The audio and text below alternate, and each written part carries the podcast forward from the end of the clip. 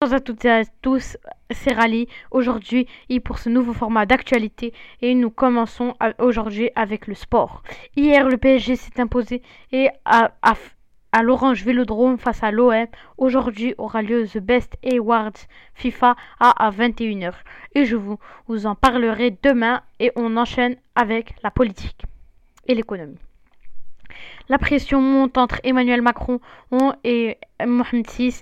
La direction générale des dépôts des impôts a fait savoir que les contribuables tenus de déclarer leurs revenus fonciers et au titre de l'année 2022 et de verser et les et de verser et l'impôt y affaire avant le 1er mars 2023 sont invités à souscrire la déclaration annuelle de revenus fonciers selon le régime appliqué à fin décembre 2022.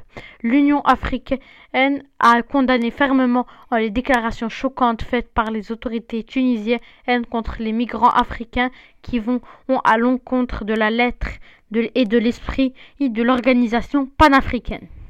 Culture Netflix annonce baisser les prix dans 30 pays. Et c'était l'actualité du jour. À bientôt et à demain.